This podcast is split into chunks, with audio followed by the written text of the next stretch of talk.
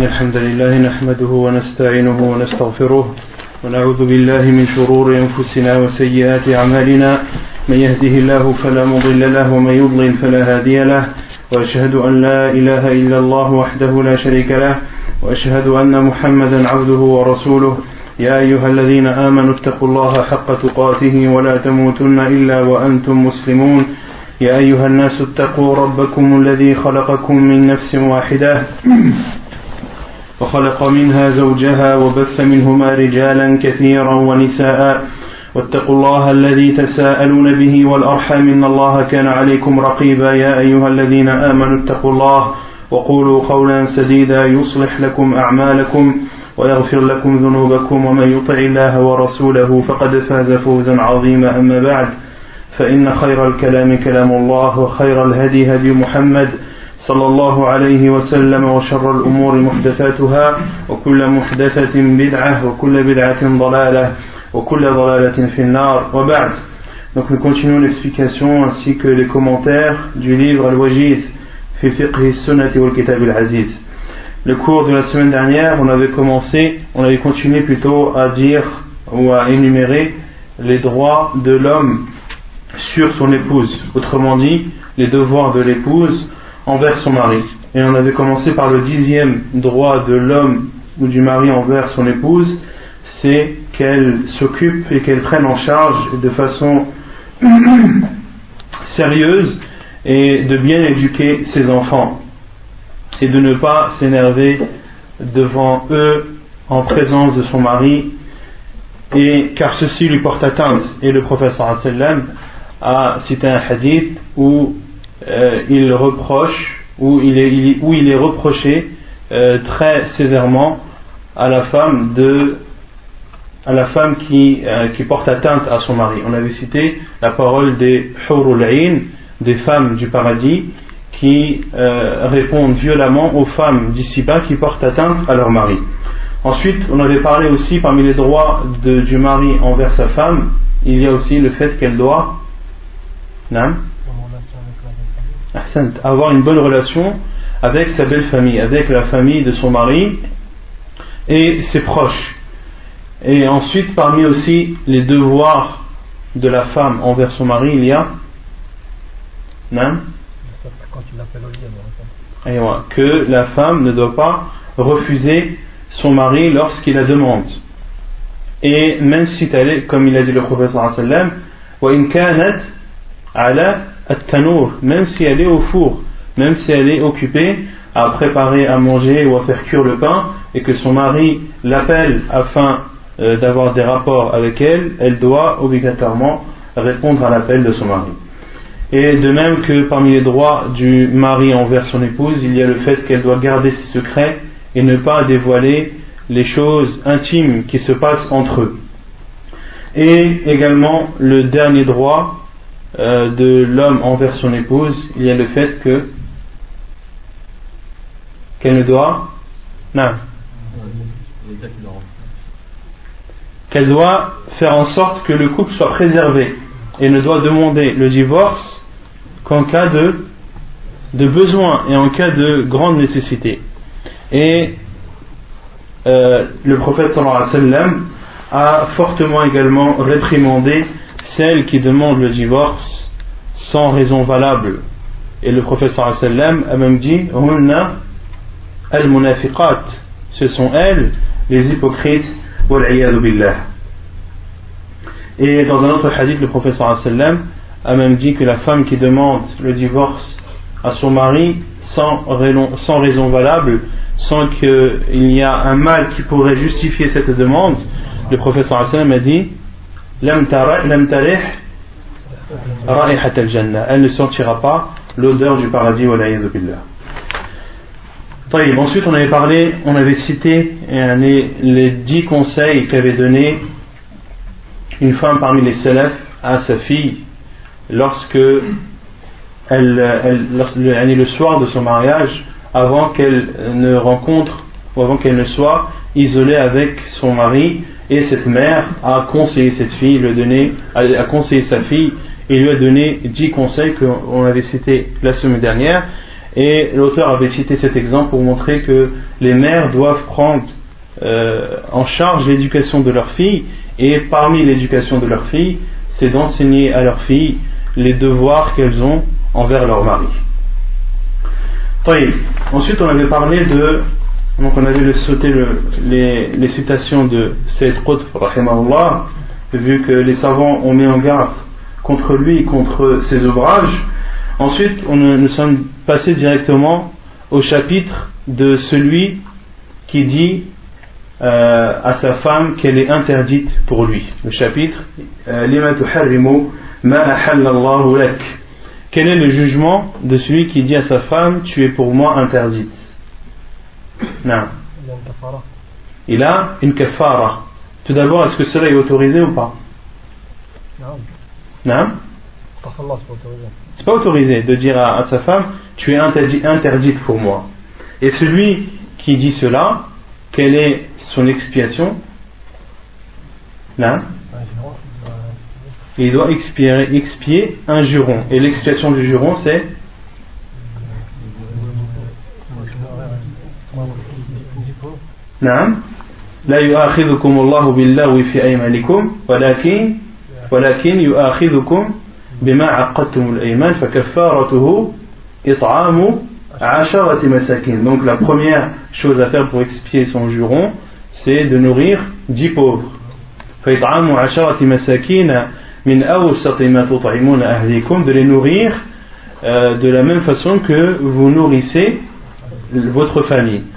ou bien alors de, de les vêtir ou bien d'affranchir un esclave. et celui qui ne peut pas alors qu'il jeûne trois jours. c'est ainsi l'expiation de vos jurons lorsque vous jurez. Ensuite, on a parlé de l'ila, le chapitre de l'ila. Qu'est-ce que signifie l'ila dans la langue arabe et euh, en, islam? Tout d'abord, dans la langue arabe, qu'est-ce que signifie l'ila? Silence. Non. Pas d'interroger sa femme à un certain ça, c'est l'explication au niveau du shara. Ça, c'est le, le ma'na al-istilahi. Le ma'na al-lughawi, c'est Al-Halif. Al-Ila en arabe signifie Al-Halif. Et Al-Ila en islam signifie. Non le fait qu'un homme a juré qu'il n'approcherait pas sa femme. Le fait qu'un homme a juré. jure de ne pas approcher sa femme à un terme fixé. Un terme fixé. Mais on avait donné une autre, euh, un autre, euh, on, avait, on avait ajouté une autre information. De 4 mois, Non. Un homme qui a la possibilité de d'avoir des rapports avec sa femme. C'est important de dire ça. Un homme qui a la capacité d'avoir la capacité physique et morale d'avoir des rapports avec son épouse et cet homme qui a la capacité jure et jure de ne pas avoir de rapport avec son épouse pendant une période déterminée. D'accord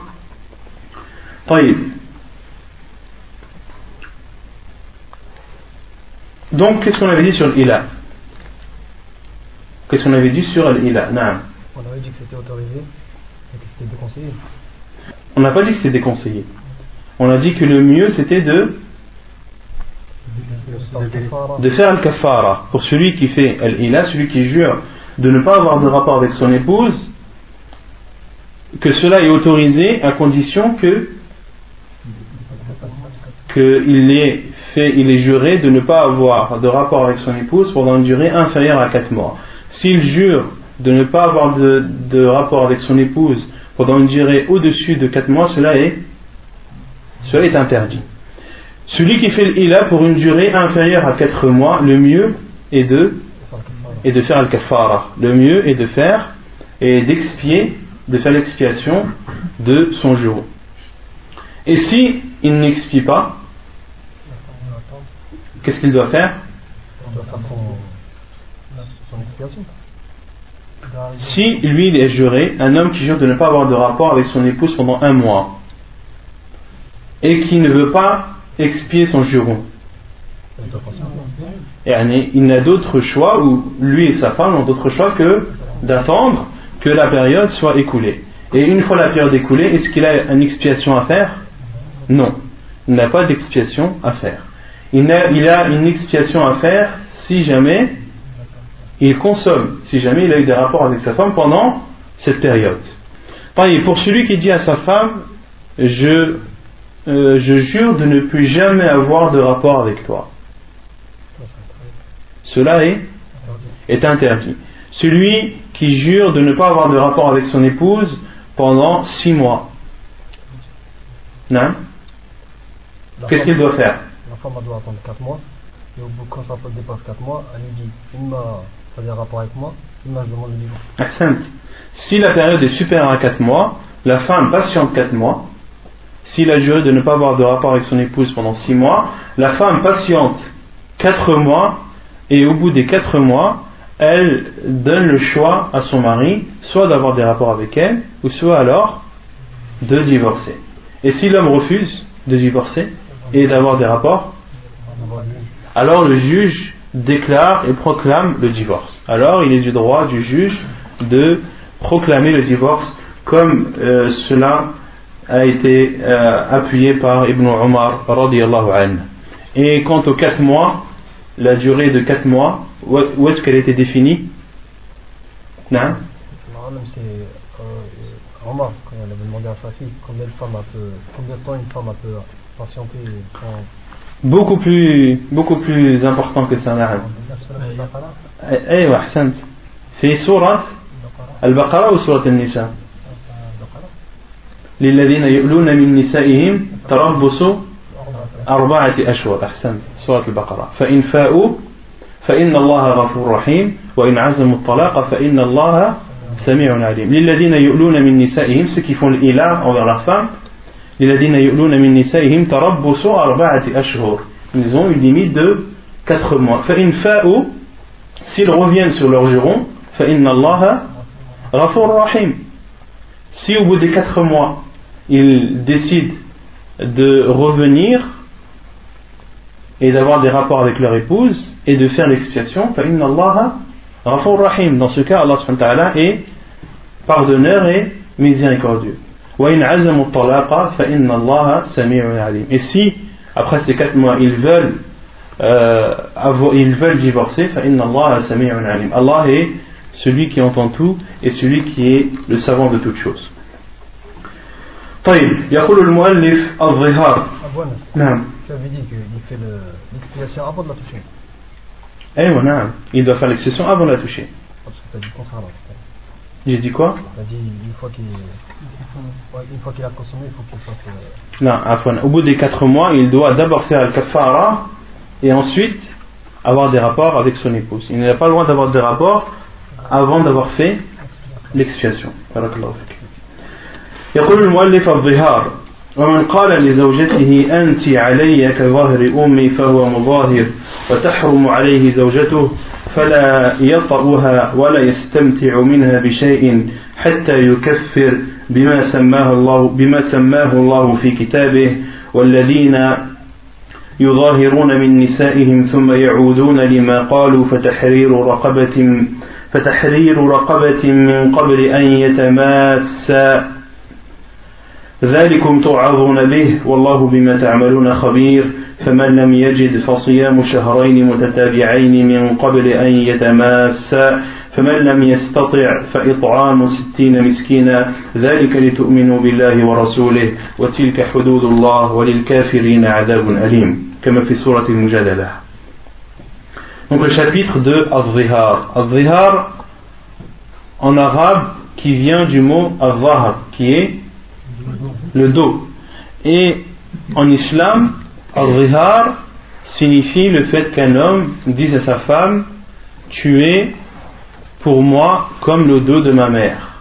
Tu es pour moi comme le dos de ma mère. Autrement dit, tu es interdite pour moi, pour moi comme ma mère est interdite pour moi. c'est la définition de dhihar. Et quelle est la différence entre al et le fait qu'un homme dise à sa femme tu es pour moi interdite? Non. Celui qui dit, on a vu le, chapitre, les celui qui dit à sa femme tu es pour moi interdite. Quelle est sa kafara? Son expression, c'est l'expression du juron. Mais celui qui dit à sa femme tu es pour moi comme le dos de ma mère, sa kafara est de combien. C'est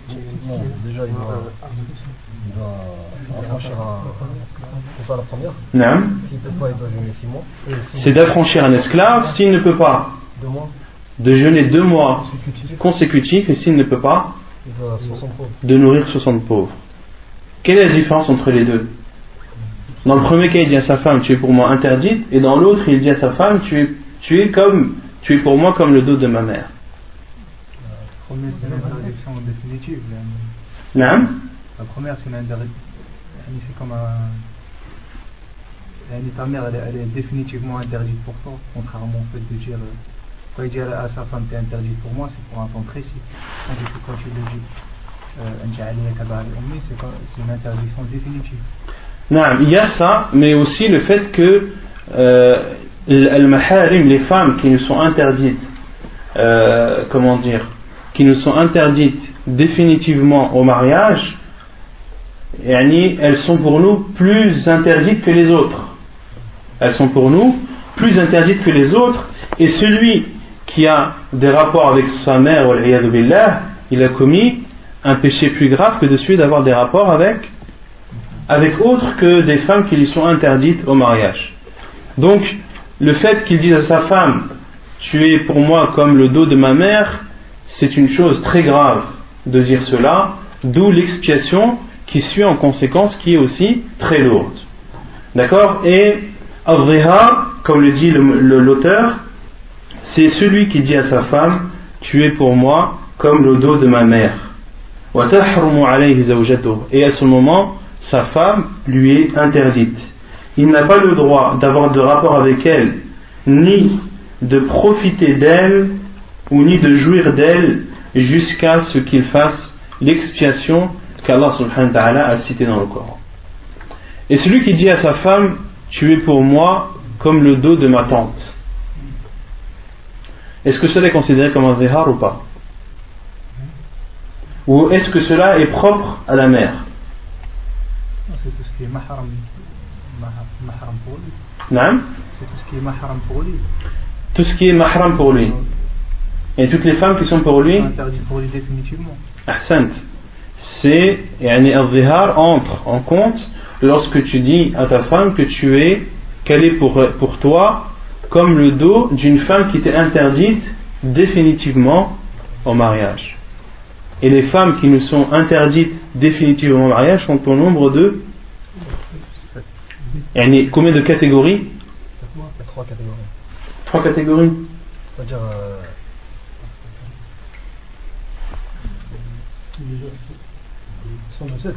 Non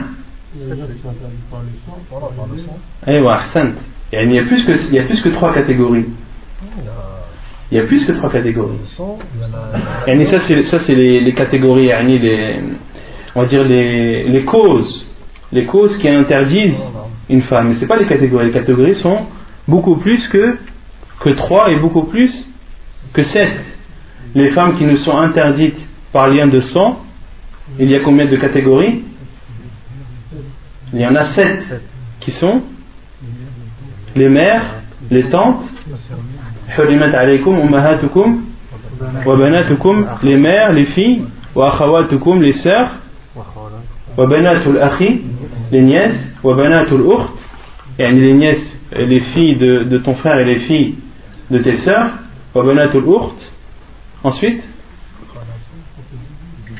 نعم حرمت عليكم أمهاتكم وبناتكم وخالاتكم وعماتكم les, mères, les tantes paternelles et les tantes maternelles ensuite وبنات الأخ وبنات الأخت les femmes qui vous ont allaité mais ça ça rentre dans les femmes qui nous sont interdites par l'allaitement. Donc,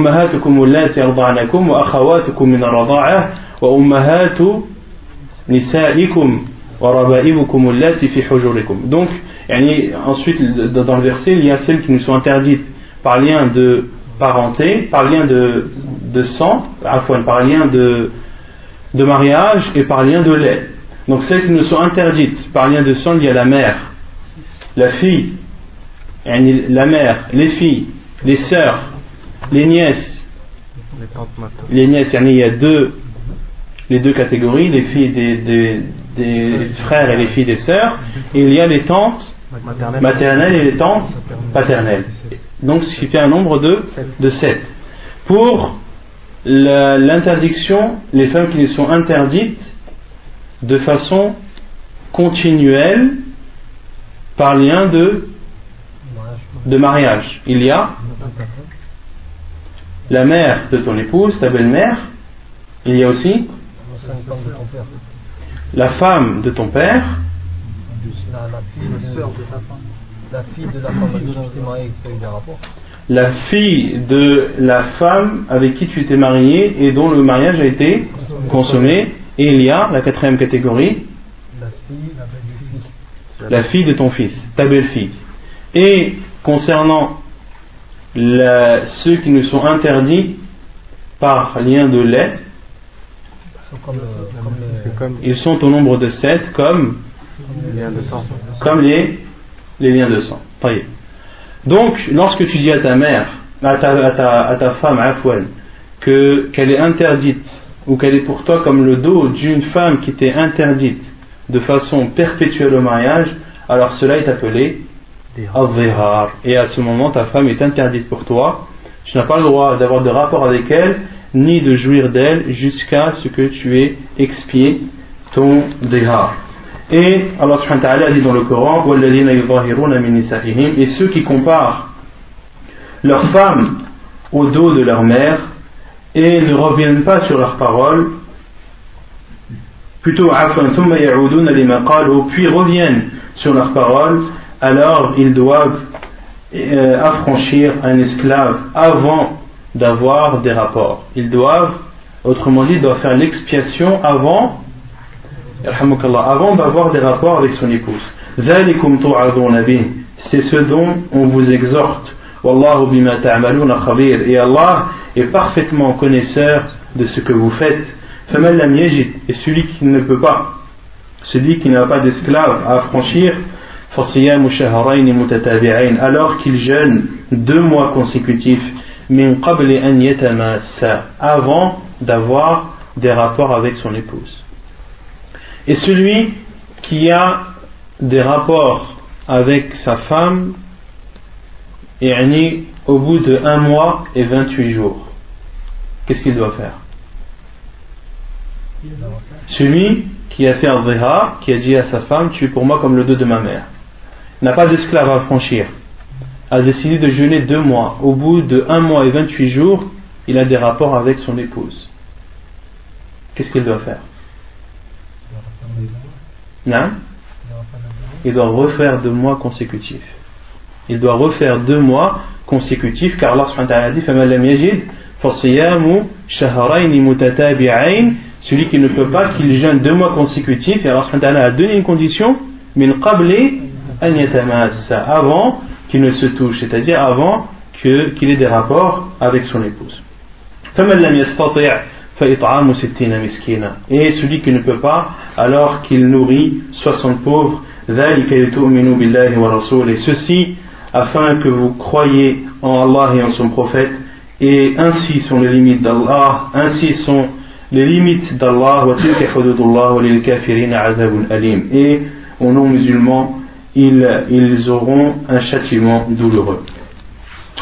طيب وعن خويلة نعم parce que là tu dis euh, Yatamasa il a des rapports avec elle mm -hmm. là le cheikh il dit même la toucher c'est-à-dire euh, de profiter d'elle c'est-à-dire l'embrasser et tout non ولا يستمتع منها بشناء et de ne pas aussi profiter d'elle ça veut dire là Yatamasa بمعنى il la touche pas bien نعم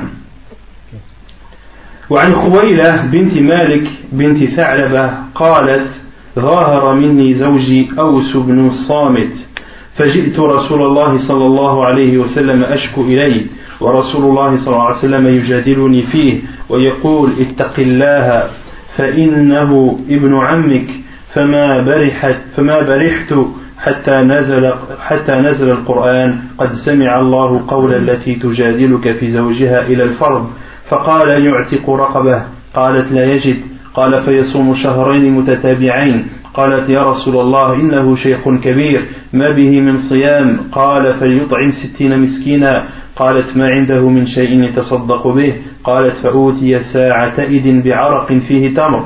قلت يا رسول الله فإني أعينه بعرق آخر. قال قد أحسنت اذهبي فأطعمي بها عنه ستين مسكينا وارجعي إلى ابن عمك.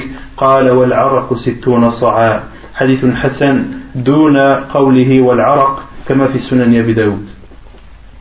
Donc, la preuve dans le Coran, c'est le, hadith, le, plutôt le verset cité avant.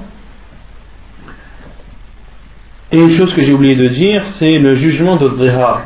Quel est le jugement de Dhihar Quel est le jugement de dire à sa femme, tu es pour moi interdite ou tu es pour moi comme le dos de ta mère? Cela est interdit. Cela est interdit bil kitab wa sunnah wal ijma'. C'est interdit dans le Coran, c'est interdit dans la sunna et c'est interdit à l'unanimité des savants.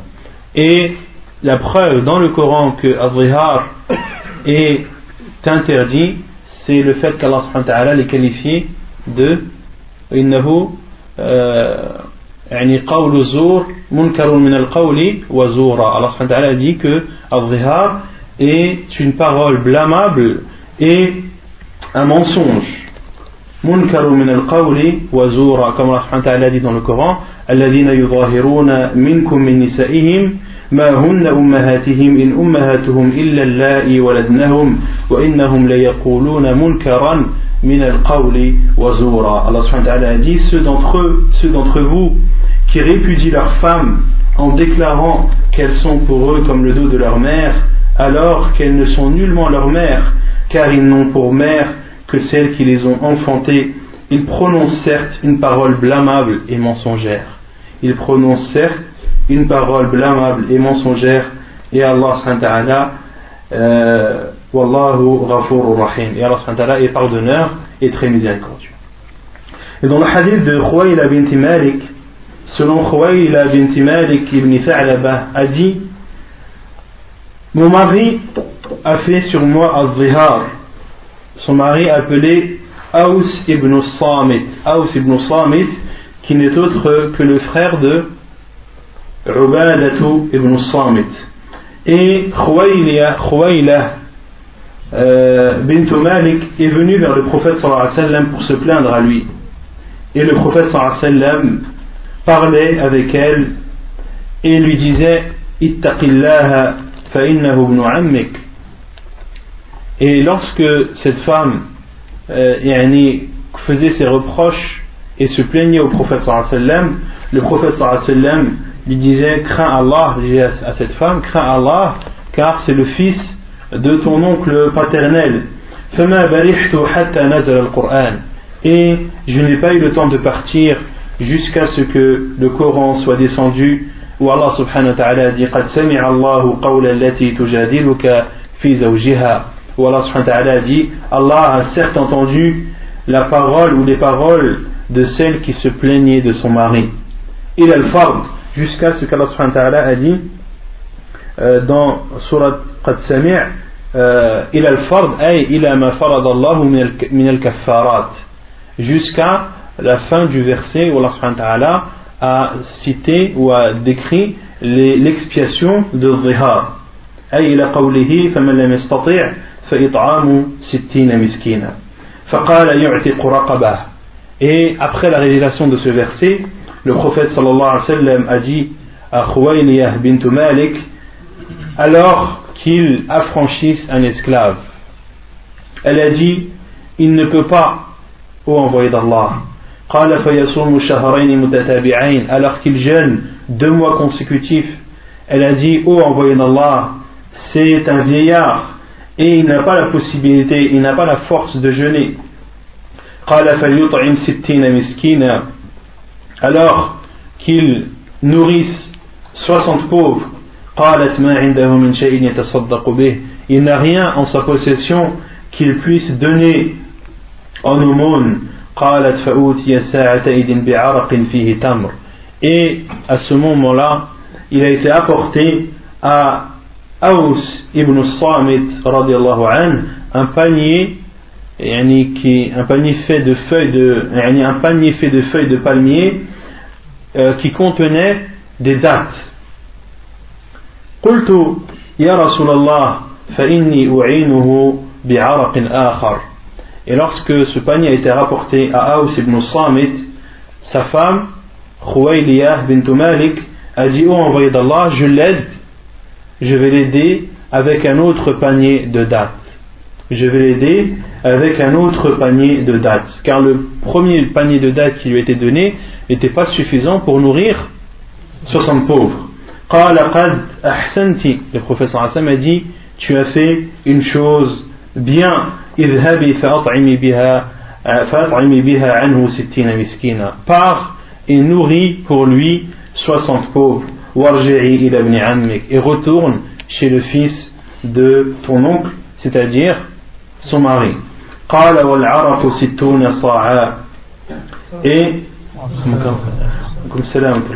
Et, le rapporteur du hadith a dit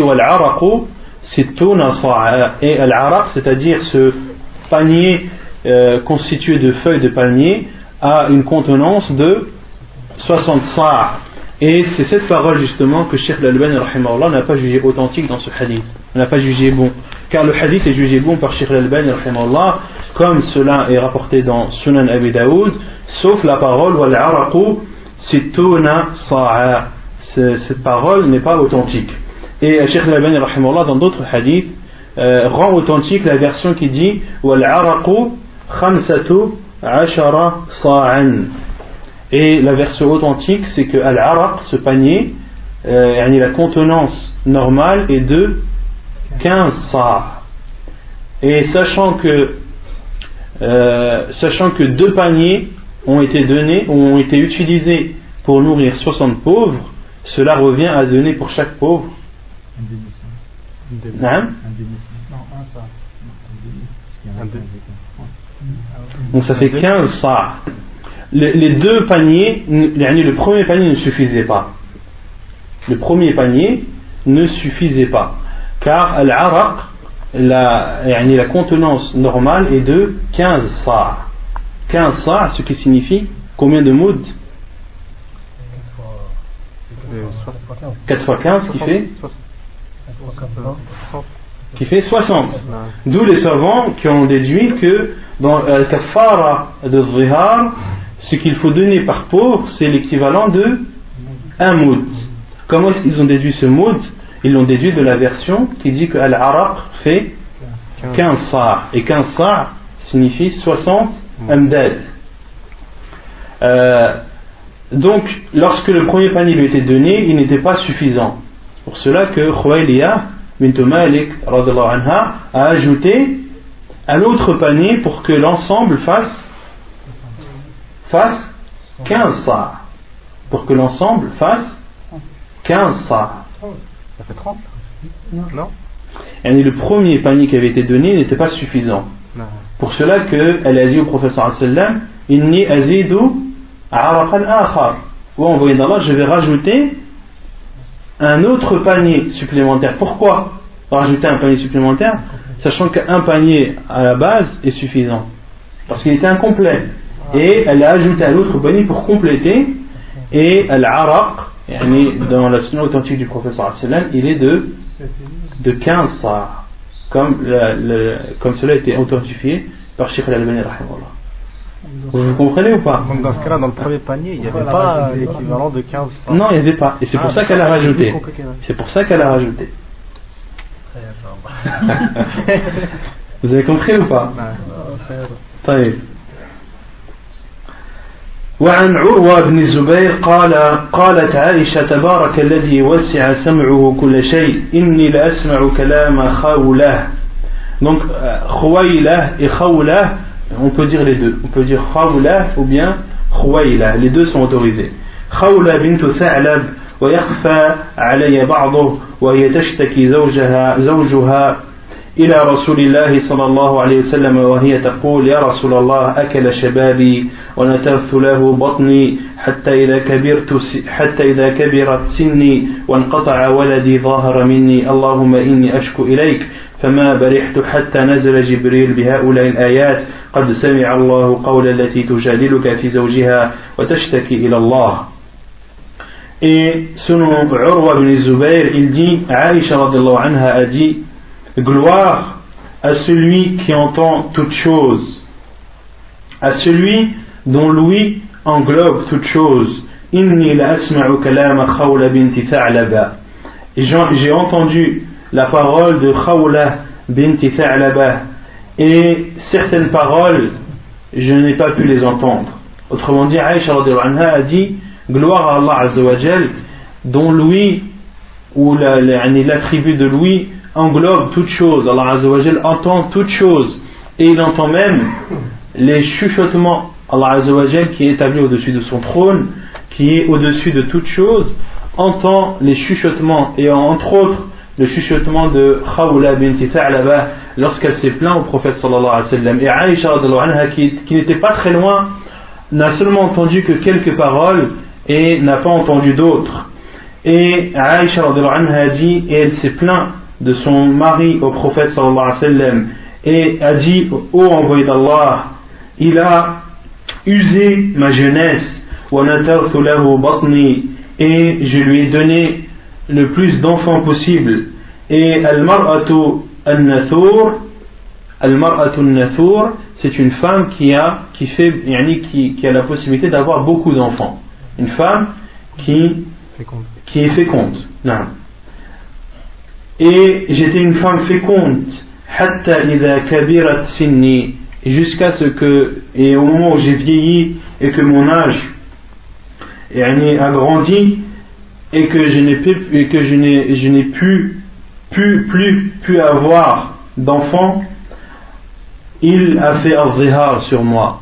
Et une fois, au moment où je n'ai plus eu la possibilité d'avoir des enfants, il a fait un sur moi, il m'a comparé il a dit que j'étais comme le dos de sa mère. Allahumma inni ashku, Allahumma inni ashku ilayk.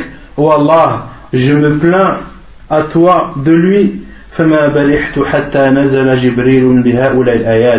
elle n'a pas eu le temps de sortir jusqu'à ce que Jibril salam ait révélé au prophète sallallahu alayhi wa sallam ces versets Allah a bien entendu la parole de celle qui discutait avec toi à propos de son époux et se plaignait à Allah وتشتكي إلى الله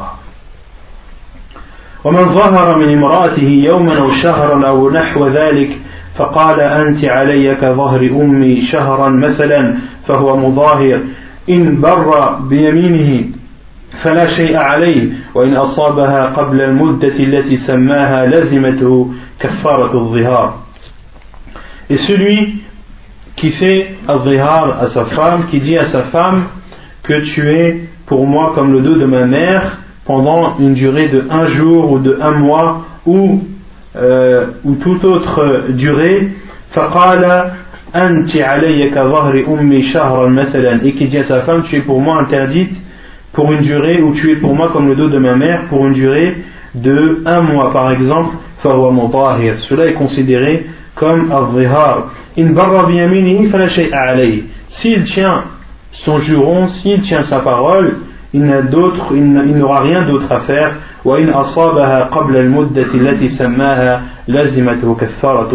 Et si il a des rapports avec son épouse durant cette période de un mois alors il doit faire l'expiation de al Il doit faire l'expiation de zihar qui est soit d'affranchir un esclave s'il n'y a pas la possibilité de jeûner deux mois consécutifs et s'il n'a pas la possibilité alors de nourrir 60 pauvres.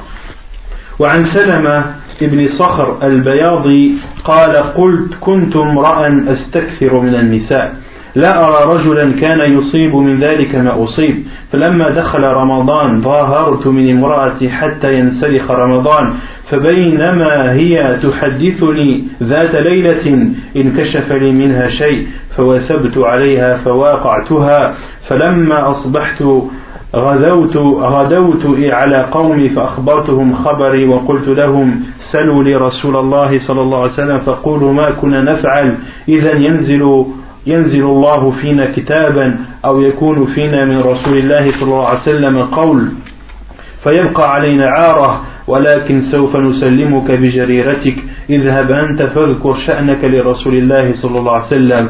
قال فخرجت حتى جئته فأخبرته الخبر. فقال رسول الله صلى الله عليه وسلم أنت بذاك؟ قلت أنا بذاك. وها أنا يا رسول الله صابر لحكم الله علي. قال فأعتق رقبه. قال قلت والذي بعثك بالحق ما أصبحت أملك إلا رقبتي هذه. فقال فصم شهرين متتابعين. قال قلت يا رسول الله وهل دخل علي ما دخل من البلاء إلا بالصوم؟ قال فتصدق أو أطعم ستين مسكينا. قال قلت والذي بعثك بالحق لقد بتنا ليلتنا هذه ما لنا من عشاء ما لنا عشاء. قال فاذهب إلى صاحب صدقة بني زريق. فقل له فليدفعها إليك وأطعم ستين مسكينا وانتفع ببقيتها. والشاهد أن النبي صلى الله عليه وسلم لم ينكر عليه ظهاره وإنما أنكر مسه زوجته قبل الأجل.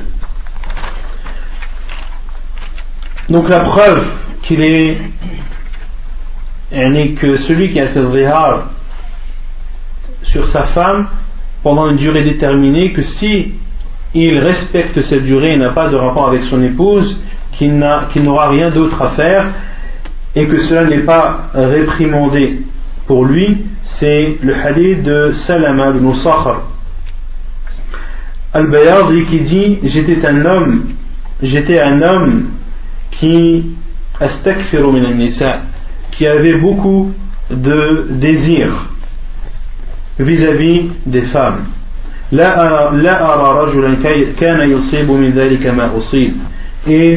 je ne vois pas un homme qui aurait des désirs plus forts que ceux que j'ai. Et lorsque le ramadan est arrivé, j'ai fait un sur ma femme jusqu'à ce que le ramadan passe. Pourquoi est-ce qu'il a fait cela pourquoi est-ce qu'il a fait Avriha sur son épouse pendant le mois du Ramadan De peur qu'il tombe dans. De peur qu'il ait des rapports avec son épouse pendant la journée du Ramadan. Et il a voulu y mettre une barrière devant lui, se connaissant comme étant un homme qui avait beaucoup de, désirs. Il a fait Avriha. Il a préféré dire à son épouse Tu es pour moi comme la femme, comme le dos de ma mère pour un, avoir un obstacle et l'empêcher d'avoir des rapports avec son épouse.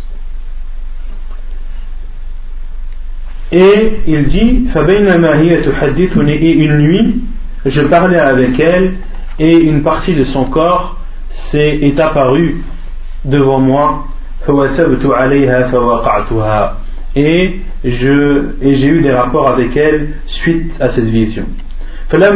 Et le matin, il est parti voir les gens de sa tribu et leur a informé de ce qui s'était passé la nuit, la nuit passée.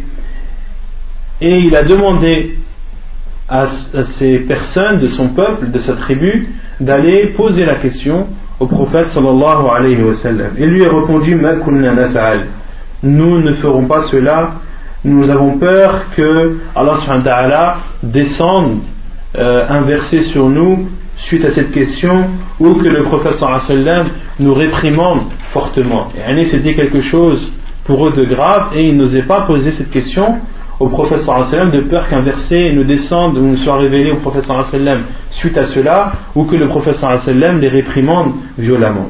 Voilà nous allons te laisser toi et ton péché et va voir le prophète toi-même et raconte-lui ce qui s'est passé. Et donc, il est sorti voir le prophète sallallahu alayhi wa sallam et lui a informé de ce qui s'était passé Et le professeur Hassan lui a dit Est-ce toi Est-ce toi qui as fait cela? Il a répondu Oui, c'est moi. Et oui, c'est moi ou envoyé d'Allah. Et je patienterai sur le jugement d'Allah sur moi. Et le professeur Hassan lui a dit Affranchis un esclave. Il a répondu Par celui qui détient ou par celui qui t'a envoyé par la vérité, je suis une personne qui n'a plus d'esclaves en sa possession et je ne possède que mes épaules.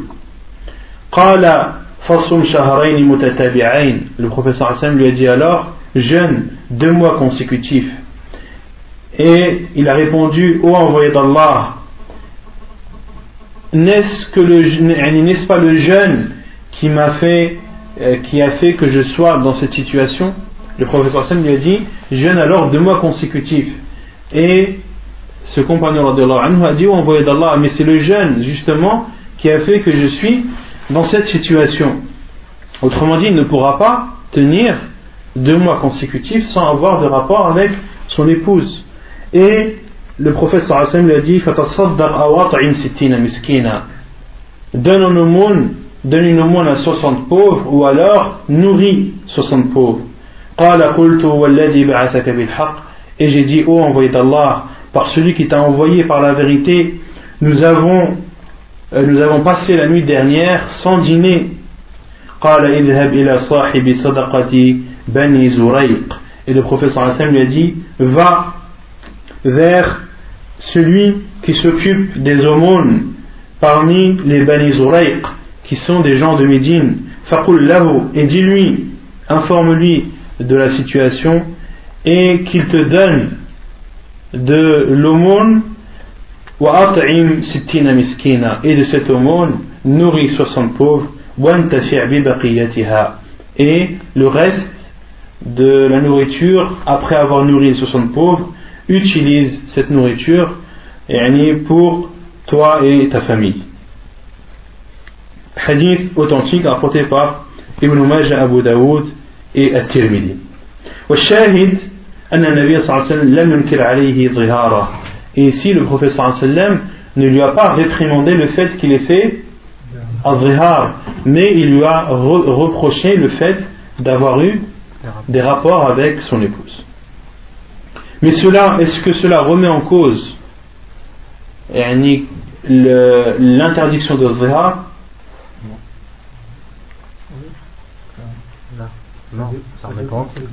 Est-ce que le professeur Hassan lui a dit euh, ton zihar est autorisé? Non. Le professeur Hassan lui a réprimandé le fait qu'il a des rapports pendant le jeûne. Voilà. Et si euh, donc le prophète lui a reproché le fait de ne pas avoir respecté son juron. Mais le prophète ne lui a pas dit aussi que Al-Zihar est, est autorisé. Non, Al-Zihar reste dans son interdiction, mais celui qui fait Al-Zihar, malgré que ce soit interdit, doit, doit le respecter. Doit le respecter, et s'il ne le respecte pas, il doit faire son expiation. Non. Si, dans tous les cas de se repentir. Non, dans tous les cas de se repentir. حكمه, le jugement de Zihar. والظهار haram. Donc, الظهار est interdit. لأن الله وصفه بأنه منكر من القول وزور وأنكر على المظاهر. الظهار est interdit car Allah subhanahu wa ta'ala l'a défini comme étant munkaru min al-qawl comme étant une parole blâmable, wazur, un mensonge, ankara al mudahir et Allah subhanahu wa ta'ala a réprimandé celui qui fait al-mudahir dans le verset الذين يظاهرون من نساء منكم من نسائهم ما هن أمهاتهم إن أمهاتهم إلا اللائي ولدنهم وإنهم ليقولون منكرا من القول وزورا وإن الله لغفور رحيم et ceux parmi vous qui ont comparé leurs femmes au dos de leur mère, alors que ce ne sont pas leurs mères, car leurs mères, ce sont celles qui les ont enfantées. Et ils disent une parole blâmable et mensongère et Allah est pardonneur et tout miséricordieux. Et al-zihar, l'auteur n'a pas cité, c'est une chose qui est propre à l'homme et ne peut pas être appliquée à la femme. Autrement dit, est-ce que lorsqu'une femme dit à son mari tu es pour moi comme le dos de mon père, est-ce que cela est considéré comme un zihar Non. Cela n'est pas considéré comme un zihar car le zihar est propre à l'homme. Quelle est la preuve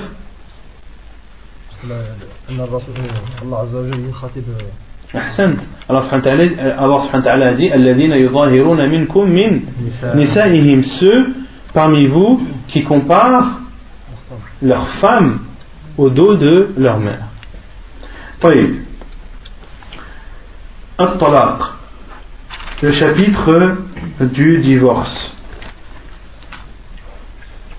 رأيت فيما سبق حرص الإسلام على الأسرة المسلمة وسلامتها واستقرار الحياة فيها ورأيت طرق العلاج التي شرعها المعال... التي شرعها لمعالجة الخلاف الذي ينشأ في الأسرة المسلمة سواء كان سببه أحد الزوجين أو كليهما. Donc le chapitre de At-Talaq, du divorce. Quelle est la signification de At-Talaq en arabe et dans la religion At-Talaq en arabe qui vient du mot Al-Itlaq et cela signifie le fait de délaisser une chose. Le fait de délaisser une chose et de s'en séparer ou le fait de dénouer un nœud. Le fait de dénouer un nœud, euh, cela est aussi appelé al-itlaq en arabe. Donc ça vient de cela, le fait de libérer, de délaisser une chose ou d'ouvrir un nœud. وفي الشرع هو حل عقد النكاح هو حل عقد النكاح et en islam le, le, le, la signification du mot at-talaq en islam signifie hallu aqdin nikah. C'est le fait de d'ouvrir le nœud du mariage. Ou si on compare l'acte de mariage à un nœud, c'est le fait d'ouvrir ce nœud, d'ouvrir le nœud du mariage.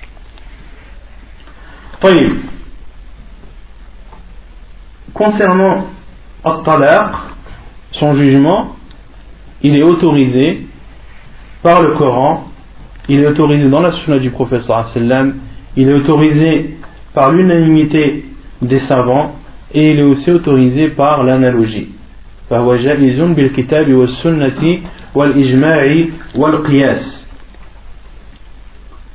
Comment est-ce qu'il est autorisé par le qiyas Par l'analogie. Non? Al-Qiyas, c'est l'analogie, c'est euh, la quatrième source de preuve en islam. C'est par exemple, euh, Allah subhanahu wa ta'ala dit, en parlant des, des parents, uffin, et ne leur dit pas ouf. Est-ce qu'il est autorisé de les frapper? Non. Car s'il est interdit de leur dire ouf, alors il est, à forte raison, plus interdit de, de les frapper. D'accord? Donc ça c'est l'analogie. C'est la même chose que l'ijtihad, les parts d'interprétation Non? Non, parce qu'à l'ijtihad, il n'y a, y a pas de dalil. Les savants sont amenés à faire l'ijtihad, un effort, lorsqu'il n'y a pas de preuve, lorsqu'il n'y a pas de texte dans, dans, le sujet traité. Donc, parmi les preuves, les de, de l'autorisation de talaq, c'est al-qiyas, c'est l'analogie comme le mariage est autorisé pour un bien, pour une maslaha, et eh bien par analogie, le divorce est autorisé pour une maslaha. Pourquoi autoriser le mariage alors qu'il apporte une maslaha et ne pas autoriser le divorce lorsqu'il apporte un bien? Donc ça c'est la preuve que At-Talaq est autorisé par al Donc l'auteur dit, nous avons vu dans ce qui a précédé l'effort ou l'importance que l'islam donne à la famille musulmane et au fait que cette famille soit, euh, soit préservée de tout problème et que la vie conjugale euh, reste et perdure le plus longtemps possible. Et l'auteur dit, et tu as vu également les différentes façons ou les différentes solutions qui, sont, qui ont été légiférées pour venir à bout des divergences qui apparaissent dans le couple musulman et que le problème vienne d'un des deux époux ou bien des deux en même temps. إلا أنه قد لا ينفع هذا العلاج أحيانا لاستفحال الخلاف وشدة الخصومة وحينئذ فلا بد من استخدام علاج أقوى وهو الطلاق sauf qu'il y a un certain cas dans lequel toutes ces solutions ne n'apportent pas de réponse ou de suite positive lorsque la divergence est beaucoup trop vaste ou lorsque la dispute et les discordes sont beaucoup trop graves, alors à ce moment, il est obligatoire ou il n'y a d'autre solution que d'utiliser les moyens forts qui sont le divorce ou qui est le divorce. والمتأمل في أحكام الطلاق يتأكد له مدى حرص الإسلام على مؤسسة البيت ورغبته في بقاء الشركة بين الزوجين. ذلك لأن الإسلام حين أباح الطلاق لم يجعله مرة واحدا. Et celui qui réfléchit et qui médite sur les règles du divorce se rendra compte comment l'islam, encore une fois, euh, donne de l'importance à la, à la maison et à la famille musulmane et la, la motivation que l'islam a à garder l'union entre les deux époux. Et ceci lorsque l'islam a autorisé le divorce, il ne l'a pas autorisé qu'une seule fois. بحيث ينقطع تنقطع هذه العلاقة بين الزوجين فلا تتصل أبدا إذا طلق الرجل المرأة de sorte que l'islam n'a pas légiféré le divorce qu'une seule fois, n'a pas légiféré qu'un seul divorce, de telle sorte qu'après ce divorce, eh bien, la relation conjugale se termine de façon définitive.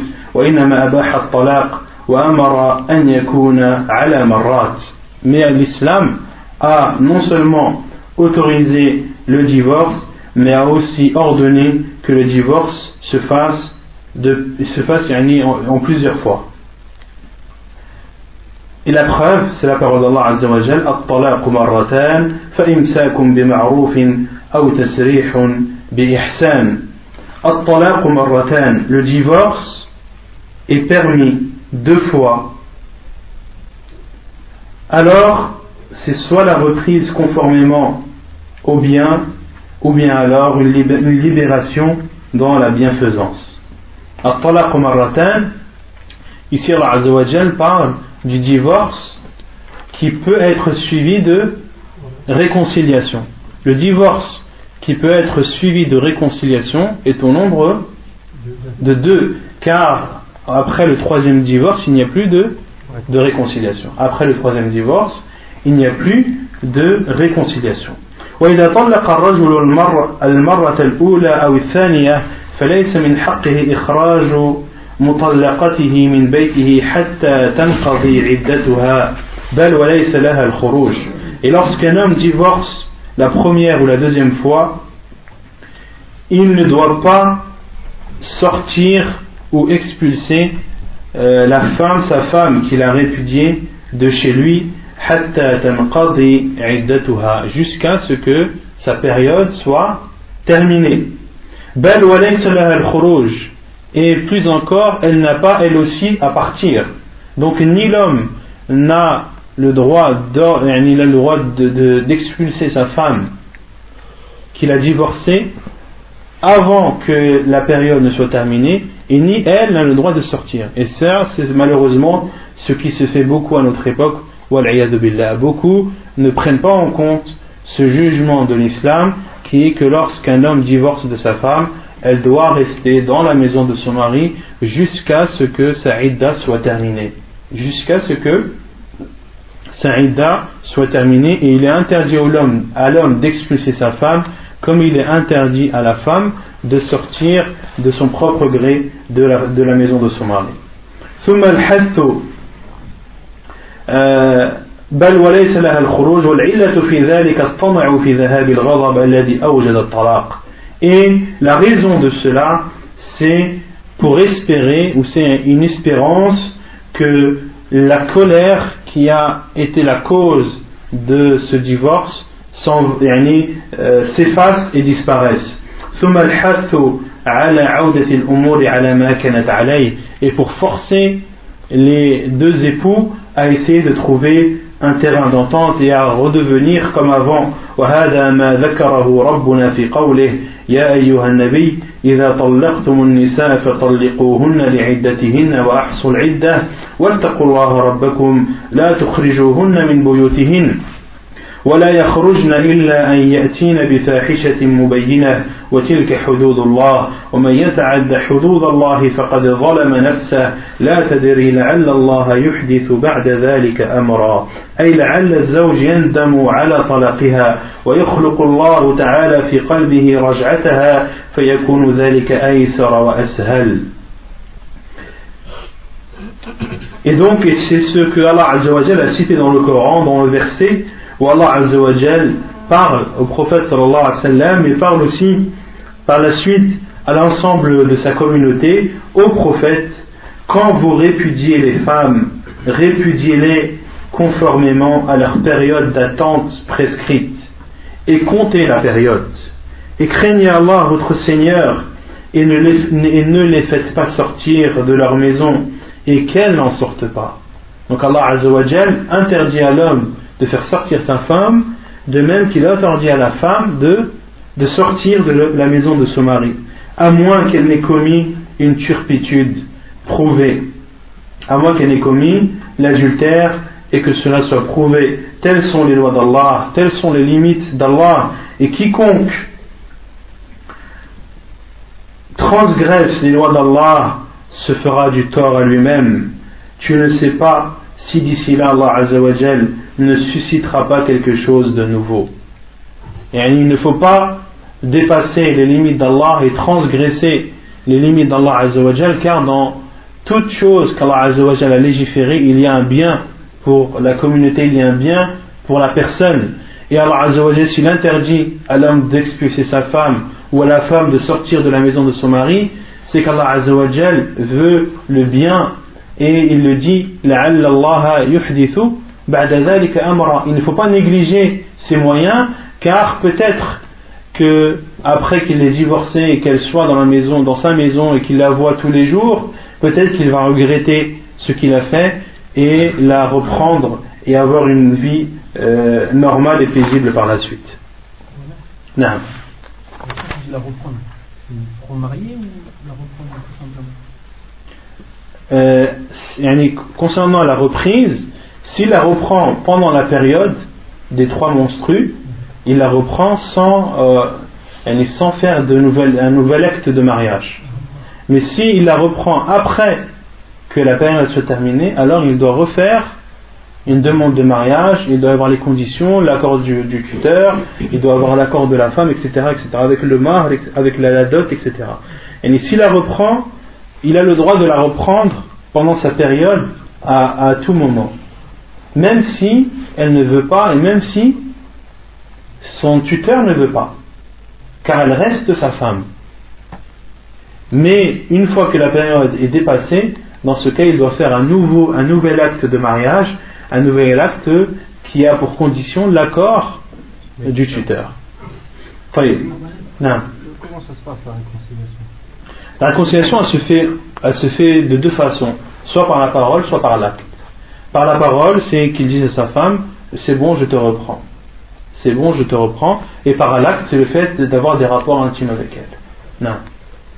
Le divorce, il est prononcé avant la période ou après la période? Après la période. Elle est considérée comme étant euh, comme une femme laqa, mais elle n'est considérée, elle est toujours considérée comme sa femme. La preuve, c'est qu'Allah Azzawajal pardonne qu'elle reste dans, la maison de son mari. Donc il est amené, parce que certains demandent, posent la question, est-ce que la femme que, qui a été divorcée par son mari a le droit de se découvrir devant lui?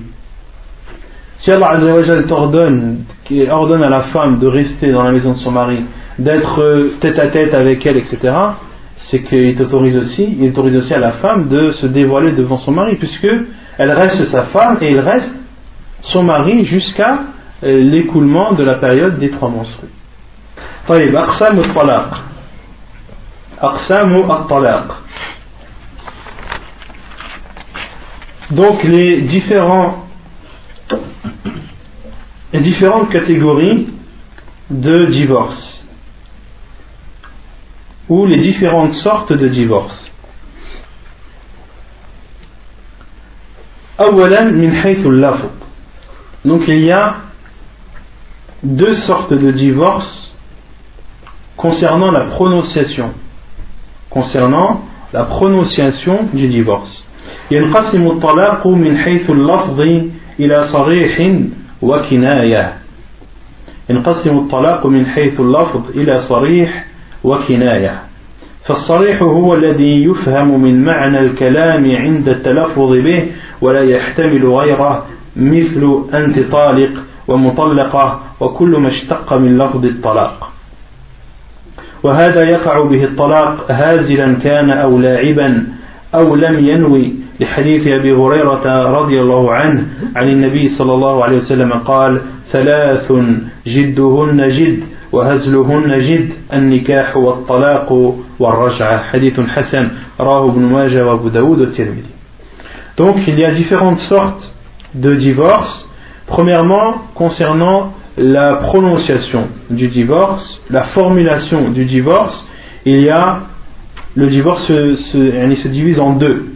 Il y a les prononciations qui sont claires et les prononciations qui, qui sont indirectes. Il y a le direct, il y a la prononciation directe et la prononciation indirecte. Quant à la prononciation directe et formelle, c'est la, la parole qui est prononcée.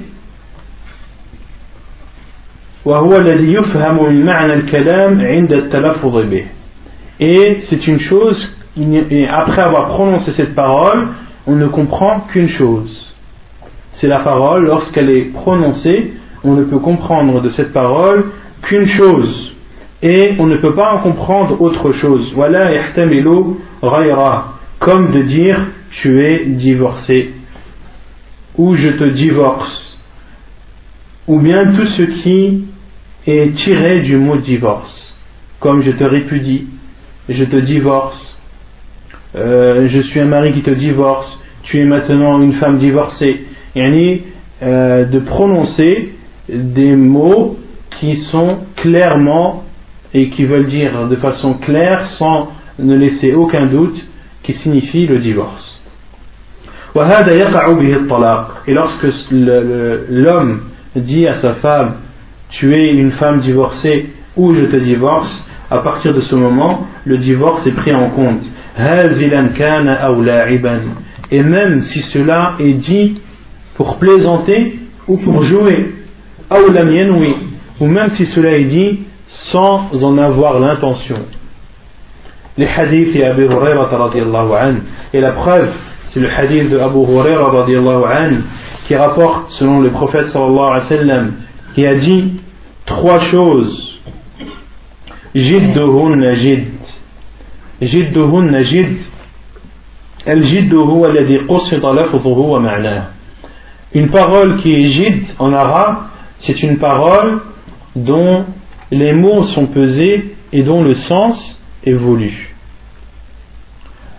dont le, les, les, mots sont pesés et le sens évolue. Ça, c'est une parole qui est appelée jid en arabe.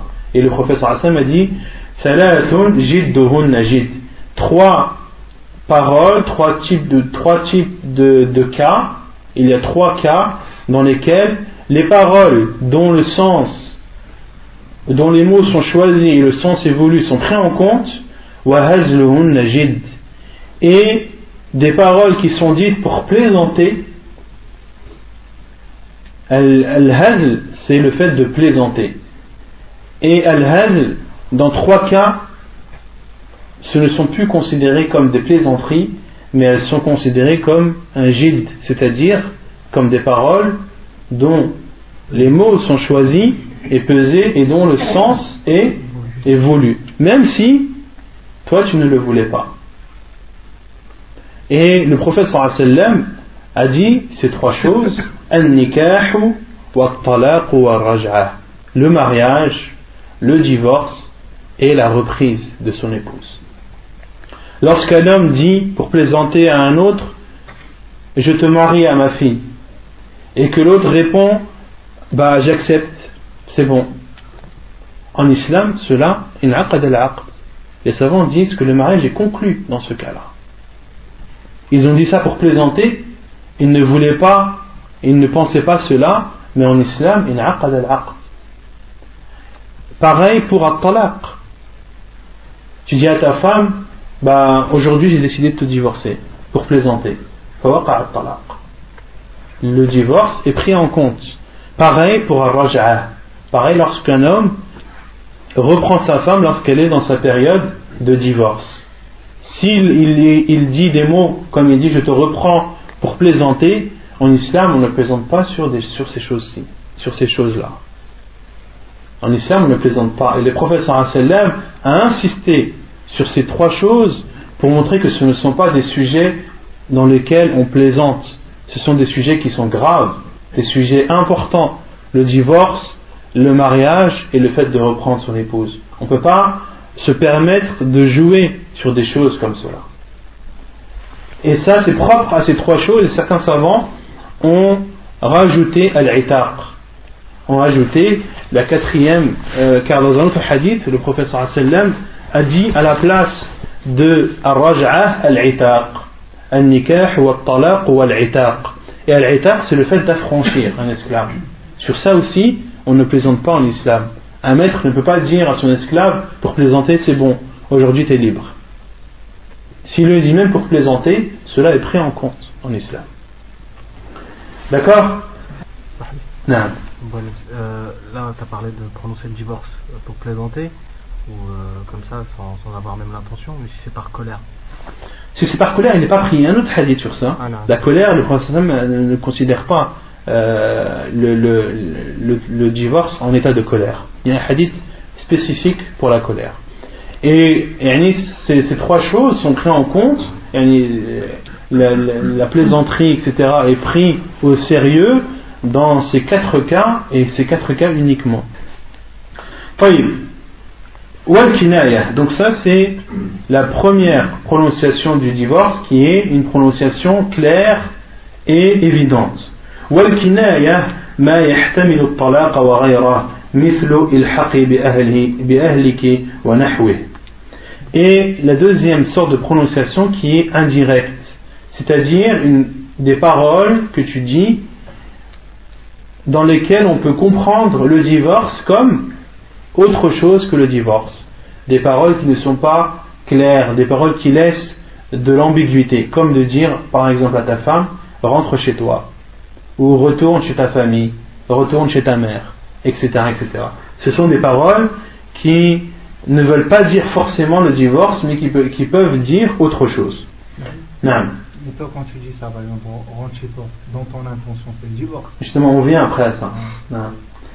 وهذا لا يقع به الطلاق إلا بالنية فإن نوى طلاقا وقع وإن لم ينوي لم يقع Et concernant ce, cette deuxième sorte de prononciation du divorce, lorsque la personne dit à sa femme rentre, retourne chez ta mère avec l'intention du divorce, alors cela est considéré comme un divorce.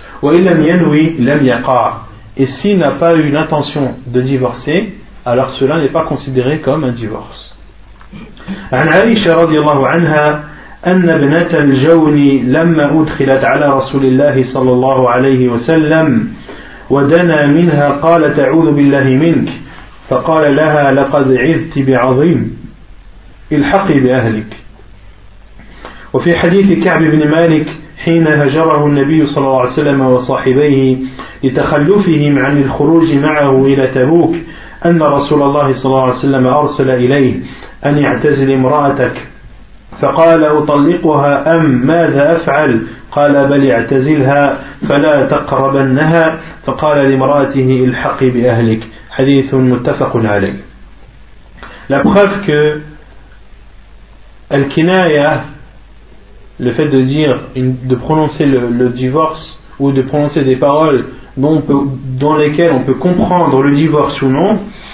que dans un cas il est considéré comme le divorce et dans un autre cas il n'est pas considéré comme un divorce, c'est deux hadiths. Le premier, le hadith de Aïcha anha, et le second, le hadith de Ka'b ibn Malik. Le hadith de Aïcha anha, que la fille de Jaoun, lorsque le prophète sallallahu alayhi wa sallam s'est marié avec elle et a voulu euh, consommer le mariage avec elle, et lorsqu'il s'est approché d'elle, elle a répondu, elle lui a dit billahi mink. Je demande la protection d'Allah contre toi. Et les savants disent qu'elle a dit cette parole car c'était la fille d'un roi. C'était la fille d'un roi et qu'elle a dit ça par dénigrement. Elle a dit ça par dénigrement.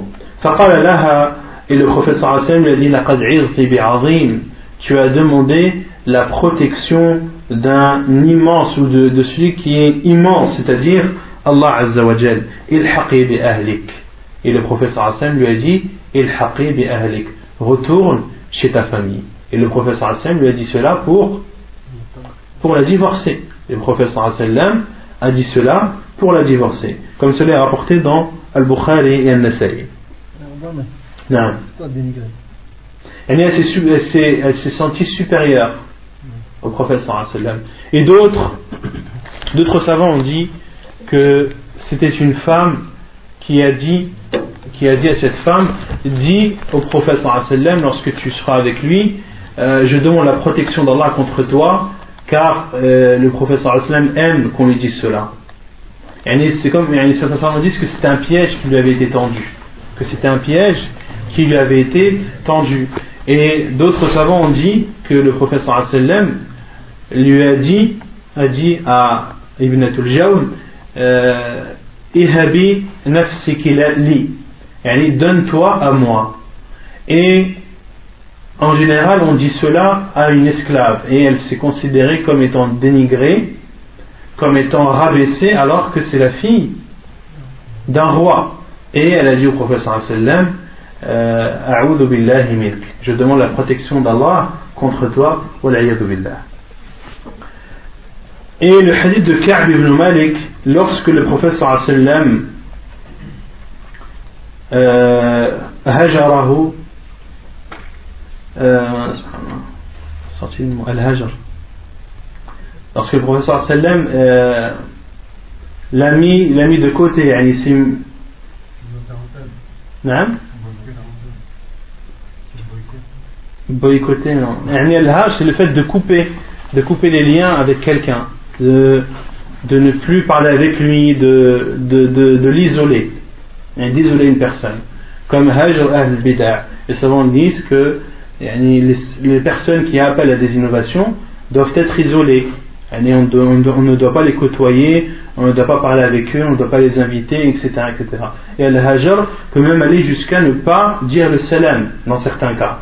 Et ici, le prophète sallam s'est éloigné de trois compagnons et a fait al-hajr à trois compagnons qui, euh, qui n'avaient pas assisté à la bataille de Tabouk sans raison valable.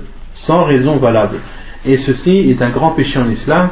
Et le prophète sallam, pour montrer cela, pour montrer la gravité de cet acte à ses compagnons, le prophète sallam a dit aux autres compagnons de ne pas leur parler, de ne pas, leur, euh, de ne, pas les inviter, etc., etc. Et le prophète sallam dans ce hadith de Ka'b ibn Malik a même envoyé un compagnon pour informer Ka'b ibn Malik de s'abstenir de sa femme, de s'abstenir d'avoir des rapports avec son épouse. Al-Hajr va jusque là. Et Ka'b Malik a dit Que dois-je faire? Est-ce que je dois la divorcer Ou est-ce que je dois. Euh, ou que dois-je faire? Et le professeur sallam a dit bali atazilha fala taqrabannaha. Non yani sépare-toi d'elle éloigne-toi d'elle.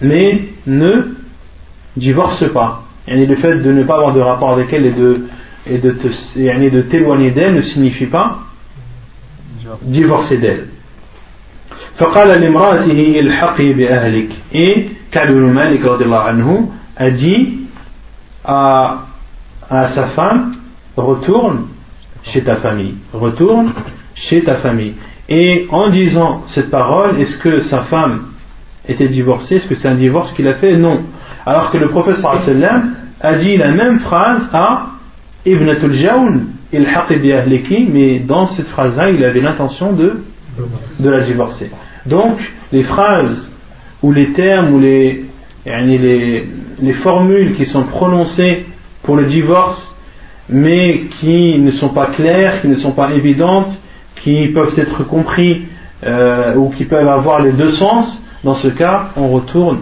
à l'intention de la personne qui a dit ou qui a prononcé ces formules. Avait-il l'intention de divorcer? Si oui, alors le divorce est prononcé.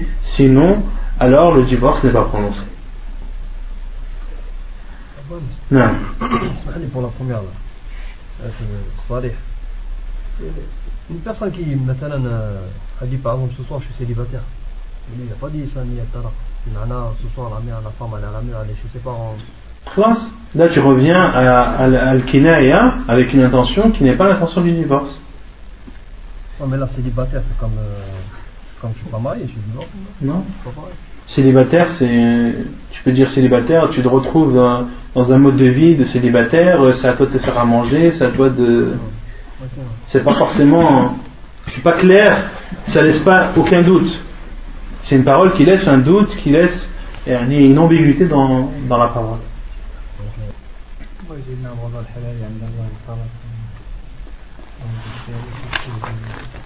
Concernant le hadith que beaucoup de gens disent Abradul halal et al-talaq, c'est un hadith qui est faible. C'est un hadith daif que euh, l'autorisation la plus détestée chez Allah, c'est le divorce. C'est un hadith que beaucoup de gens disent, mais qui est un hadith faible. Qui est un hadith faible. De même que l'autre hadith euh, que certains disent, euh, que, certains attribuent au prophète sallam, تزوجوا ولا تطلقوا فإن الطلاق يهتز له عرش الرحمن أو يهتز له العرش mariez-vous, ne divorcez pas, car le divorce fait trembler le trône d'Allah. Cela est un hadith da'if jiddan. C'est même pas da'if, c'est da'if jiddan. C'est un hadith qui est très faible et qui il est interdit de, l'attribuer au prophète sallallahu alayhi wa, alayhi wa sallam. Et si c'est un, un sens qui est faux car Allah a autorisé a autorisé le divorce et le prophète sallam a divorcé de Hafsa bint Omar. Le prophète sallam a divorcé de Hafsa bint Omar, la fille de Omar anhu, et Jibril alayhi salam est venu au prophète sallam et lui a dit طلقت امرأة قوامة صوامة فراجعها et Jibril a dit au sallam tu as divorcé d'une femme qui prit la nuit et qui, qui, qui, prie beaucoup la nuit et qui jeûne beaucoup la journée, reprend-la. Et le professeur sallam a repris Hafsa bint Omar. Donc si le professeur l'a fait, c'est que cela est autorisé. Et si c'était quelque chose qui faisait trembler ou le, trône d'Allah le professeur sallam serait la dernière des personnes à le mettre en pratique. Allah Alam. طيب ثانيا donc le deuxième type de divorce, min Donc il y a deux sortes de divorce concernant le divorce direct ou sous, ou, sous condition. Donc le divorce, on a dit qu'il y a deux sortes de divorce concernant les formules de prononciation. Certaines sont claires et évidentes et d'autres sont ambiguës. Les claires et évidentes, le divorce est clair et prononcé, et pour les paroles ambiguës, tout dépend de l'intention.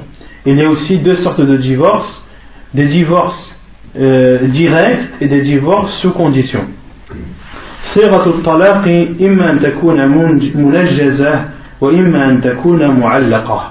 Donc les prononciations du divorce, soit elles sont directes, ou soit elles sont sous condition.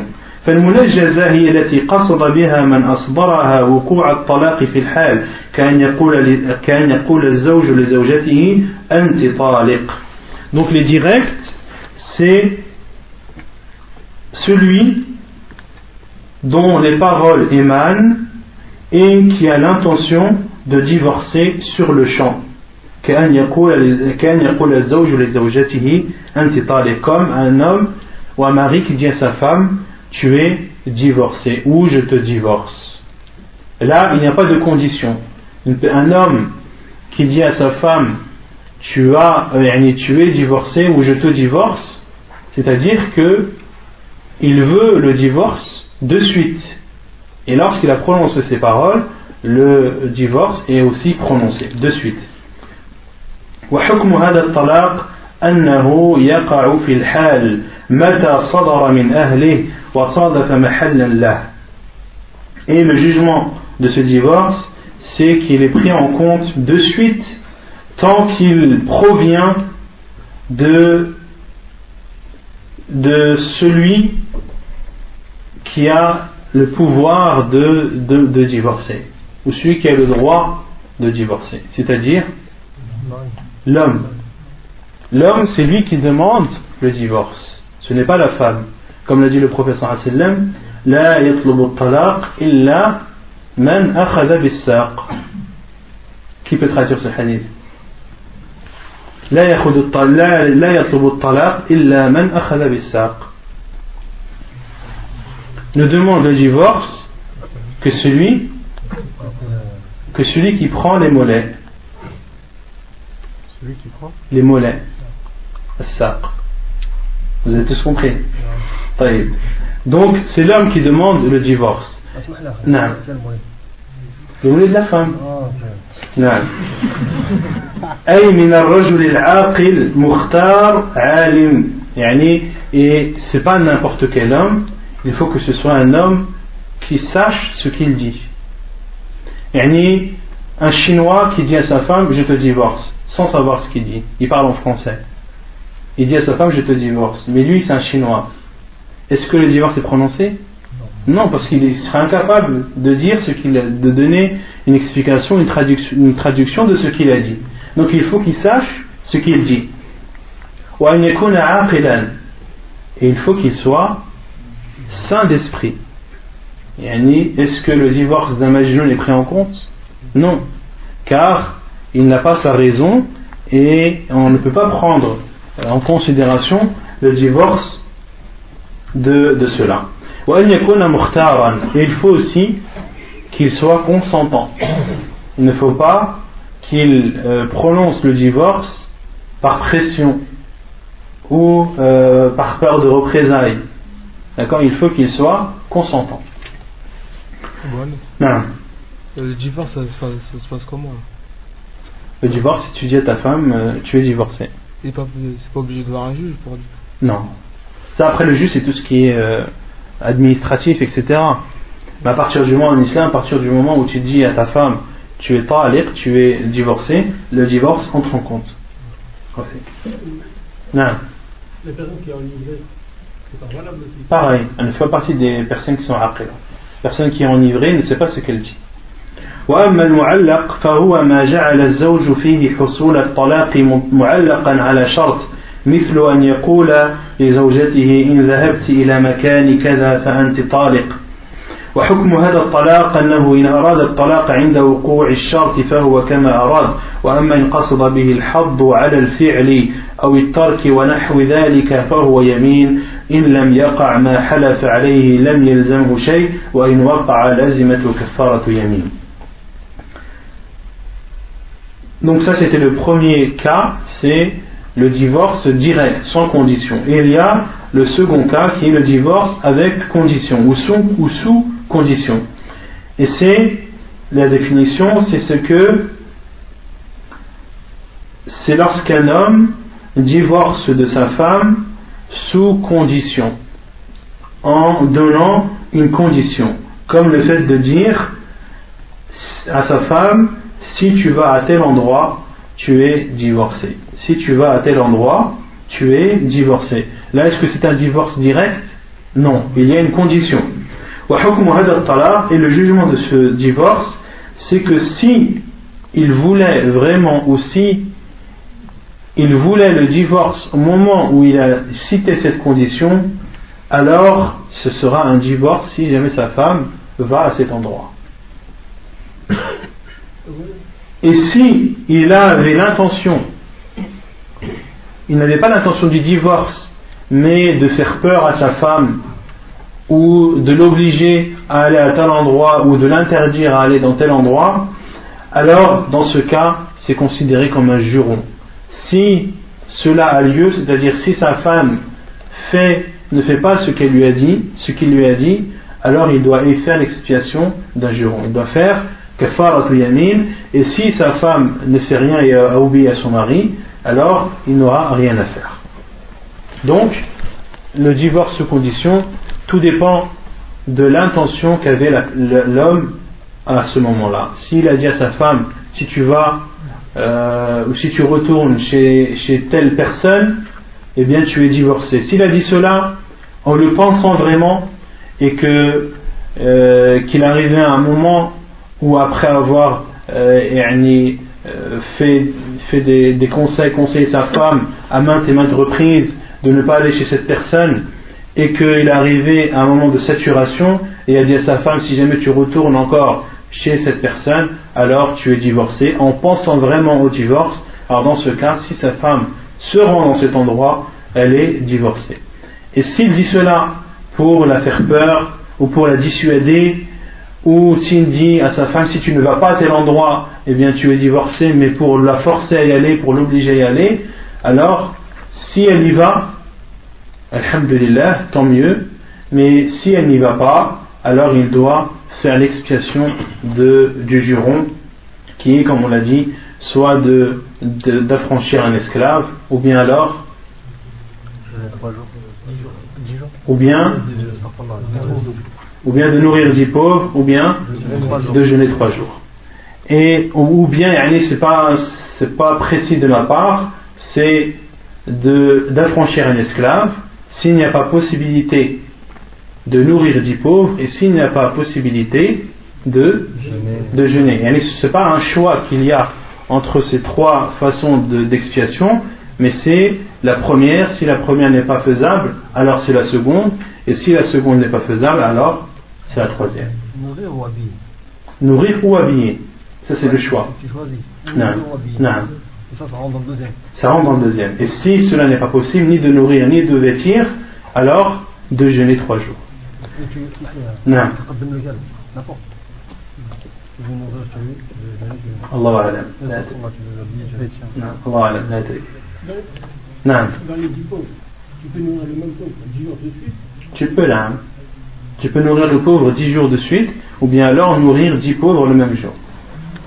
ونكتفي بهذا القدر وسبحانك اللهم وبحمدك أشهد أن لا إله إلا أنت استغفرك وأتوب إليك